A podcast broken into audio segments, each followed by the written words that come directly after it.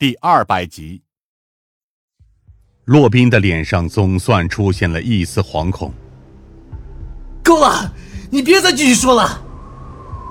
然而我并没有停下来的打算。所以，你才会想方设法的给自己找出一个理由，继续躲避下去，不是吗？所谓的知情人已经死了，是你亲手杀害了他们，杀害了信任着你、与你朝夕相处的舍友。他们信任着你，信任着你的一切，甚至愿意与你合谋，完成那桩谋杀的大罪，甚至之后也坚持着你们的阵线，绝不出卖任何一个同伴。而你，则用背叛回敬了他们。洛宾最终放下了枪口，脸上的崩溃已经出卖了他，而下一秒，他也放开了艾奇，让后者因为恐惧而直接瘫软的跪在了地上。快起来，艾奇！我立刻喊道：“艾奇，快过来！”然而，艾奇的精神恐怕早已被摧毁殆尽了。他双眼无神的看了我一眼，整个人都像是筛糠一般在哆嗦。而疯子他们也屏住了呼吸，尽可能的朝前不动声色的移动，手也暗自握在了枪柄上。所幸。最后，艾奇还是跌跌撞撞地站了起来，踉跄地从我身边跑了过去，被疯子立刻护住。马上送他下去。疯子将艾奇交给了另外两名警员，而在支援赶来之前，天台上无疑就剩下了我们三个人。洛宾已经站在了天台边缘，就像是曾经的落雪那样，不过。他此刻哭得比那时更为伤心，堪称悲痛欲绝。没错，全是我做的。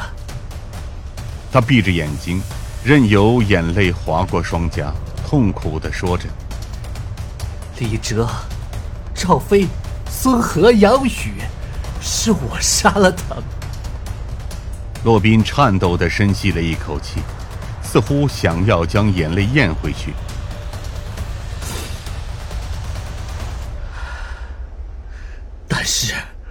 并不后悔，而且要说背叛，也是他们先背叛了我。洛宾蓦然睁眼，满是血丝的眼睛里几乎同一时间涌出了无限的怒火。是他们先行背叛了我们共同约定要坚守的秘密和誓言。寒风刺骨，就是在这样的高空之中。那个有关友情、有关鲜血、有关背叛的故事，也渐渐呈现在我眼前。这一切的一切，都要从落雪开始。每个政法系的学生都爱着他，这话绝对不是假话。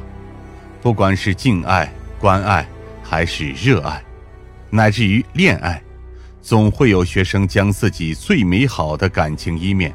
投射到他的身影之上。一零三号宿舍的众人也不例外。然而，其中热爱落雪最为深刻的当属洛宾，因为他是真的在尽全力追求落雪，而其他人仍旧只是停留在将落雪当做一个可敬爱的老师的阶段。可是，洛宾将他的情愫隐藏得很好，除了那些情书。他几乎没有将自己的这份感情告诉任何人，因为他担心自己可能会被他们看不起，担心自己这样的人怎么可能配得上万众瞩目的落雪老师。但命运仿佛真的眷顾着洛宾，因为落雪收下了他的情书。比起那些被退回的书信，他似乎具备着更进一步的机会。这样的鼓舞让他锲而不舍地焕发了自信。从那之后，几乎是每天，他都只是琢磨这应当如何在情书中表露自己的心迹。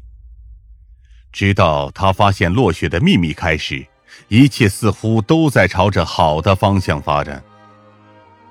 当他那天回到宿舍时，几乎魂不守舍，他感到无边的愤怒。有生以来第一次产生的杀人般的怒火，但他懦弱的天性，却让他只能蒙在被子里，将所有的愤恨都硬生生咽了下去。他在煎熬，在挣扎，他想要为落雪复仇，想要将落雪从家暴中解脱出来，但是他却对此无能为力。将这件事情直接公开出去，那样无疑会让落雪的形象遭到严重的破坏，而且届时能拯救落雪的也不会是自己，而会变成其他更有能力的追求者。报警，这也行不通，因为落雪自己似乎就没有打算将这件事情付诸法律，而且这样也会导致他被家暴的事情不胫而走。更何况，这样一来，拯救他的就变成了警察。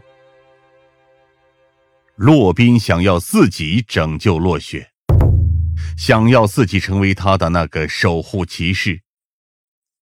这份自私的爱情，只能让他想到一个方法，那就是除掉周正峰，除掉那个酒鬼。